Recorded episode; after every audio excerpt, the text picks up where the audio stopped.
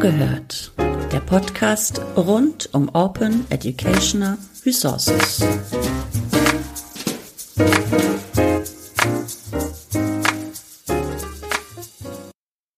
Herzlich willkommen bei Zugehört, dem Podcast rund um Open Educational Resources. Mein Name ist Sarah Isabella Behrens und ich möchte alle ZuhörerInnen ganz herzlich zur Bündnisfreie Bildung Spezialfolge begrüßen.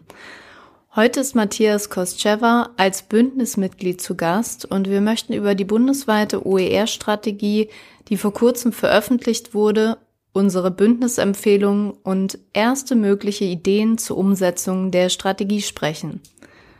Herzlich willkommen, Matthias, schön, dass du heute da bist. Sehr gerne, vielen Dank für die Einladung. Ja, Matthias, magst du dich einmal kurz selbst vorstellen? Ja, äh, gern. Matthias Kostschewa, ähm, ich bin an der Ruhr-Universität in Bochum tätig, dort als Digitalisierungsbeauftragter für die Lehrerinnenbildung und äh, beschäftige mich in diesem Zusammenhang an dieser Schnittstelle von Hochschullehre und Schule auch mit Open Educational Resources. Was beschäftigt dich gerade mit Blick auf die OER-Strategie am meisten? Erstmal freue ich mich, dass die Strategie da ist. Ähm, es war ja ein äh, langer Prozess, in dem ja auch verschiedene Personen, ich ja auch in ganz kleiner Rolle eingebunden waren.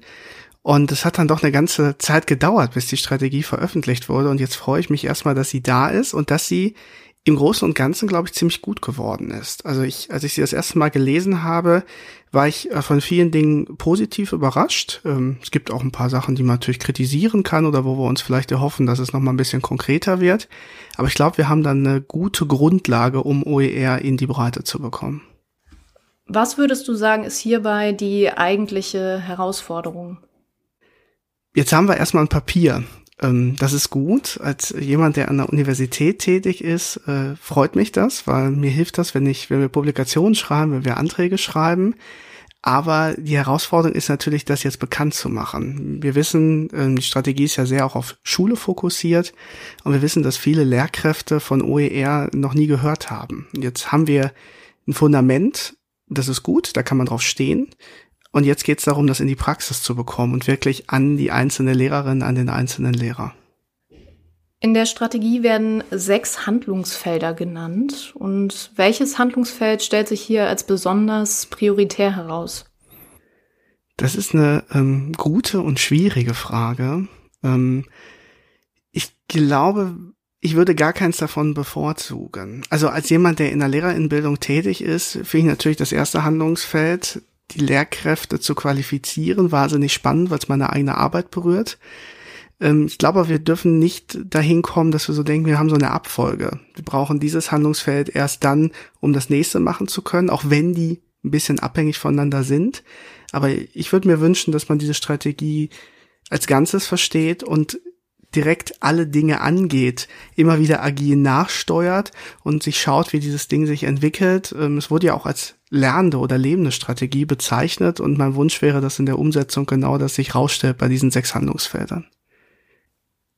Was soll aus Bündnissicht erreicht werden? Mm, also wir haben mit der Strategie jetzt eben dieses Fundament, das haben wir ja auch als Bündnis äh, häufig eingefordert, dass das kommt, dass man sich darauf berufen kann, dass wir so ein gemeinsames Sprechen über OER haben. Und ich sagte schon, ich finde vieles an der Strategie erstmal ziemlich gut. Also zum Beispiel, dass sie nicht bei Open Educational Resources stehen bleibt, sondern zu Open Educational Practices das Ganze weiterdenkt. Also nicht nur die Materialien und die Lizenzen, sondern wirklich die Veränderung der pädagogischen Praxis zu einer zum Beispiel Kultur des Teilens hin. Es gibt aber auch definitiv Dinge, die man noch verbessern kann oder auch aus meiner Sicht auch sollte. Äh, was mir zum Beispiel fehlt in der Strategie, ist eine konkrete Empfehlung hinsichtlich der Lizenzen.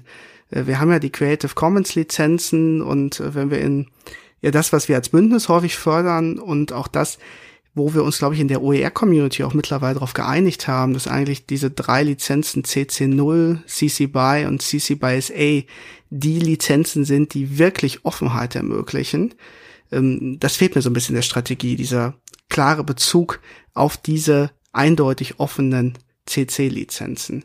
Und wenn wir da hinkommen würden, mit dem Bündnis gemeinsam und äh, vielen anderen Partnerinnen und Partnern, dann wäre da, glaube ich, ein ganz, ganz großer Schritt getan.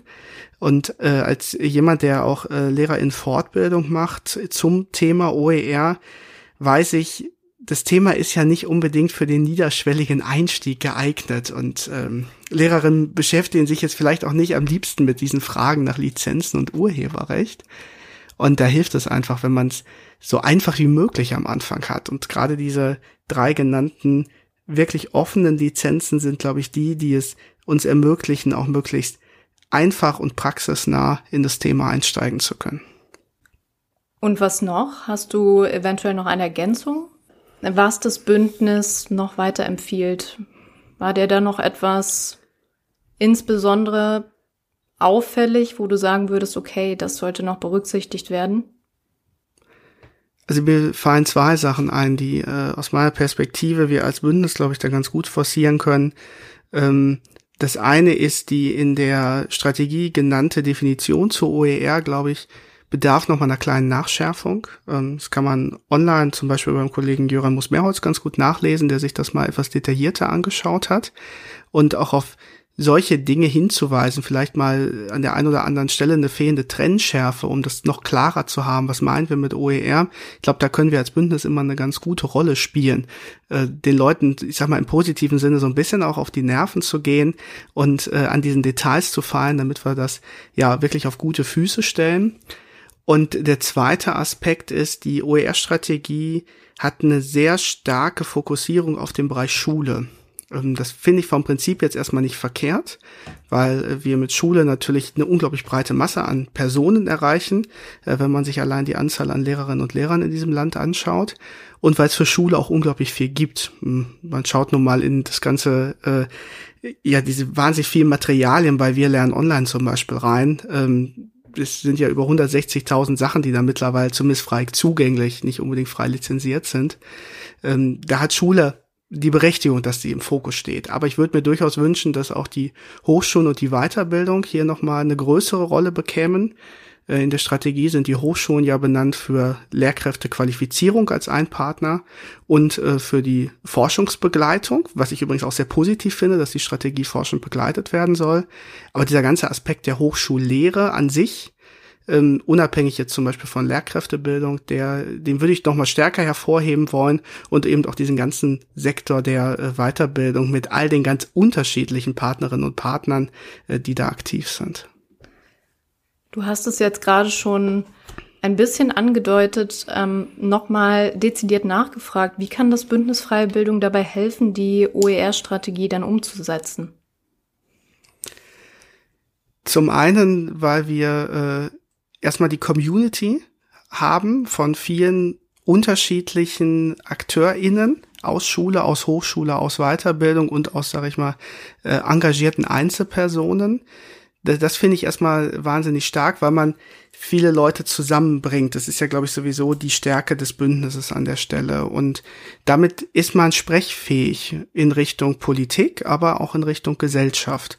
Das heißt, wenn wir als Bündnis uns diese OER-Strategie immer wieder anschauen, auf Sachen hinweisen, ähm, ist das, glaube ich, schon mal ein ganz wichtiger Aspekt, um dieses Fundament zu schärfen.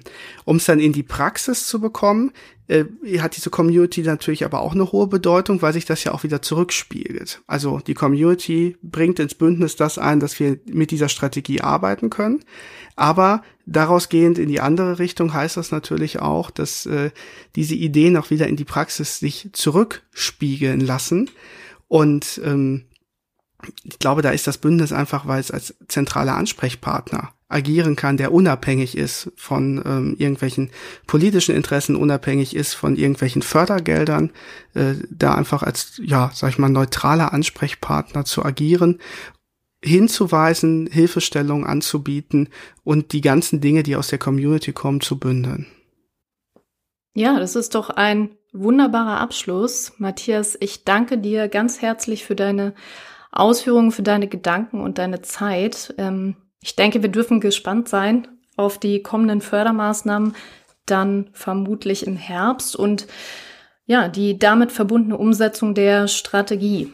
Das war zugehört. Bei Fragen ans Bündnis schreibt uns einfach direkt an.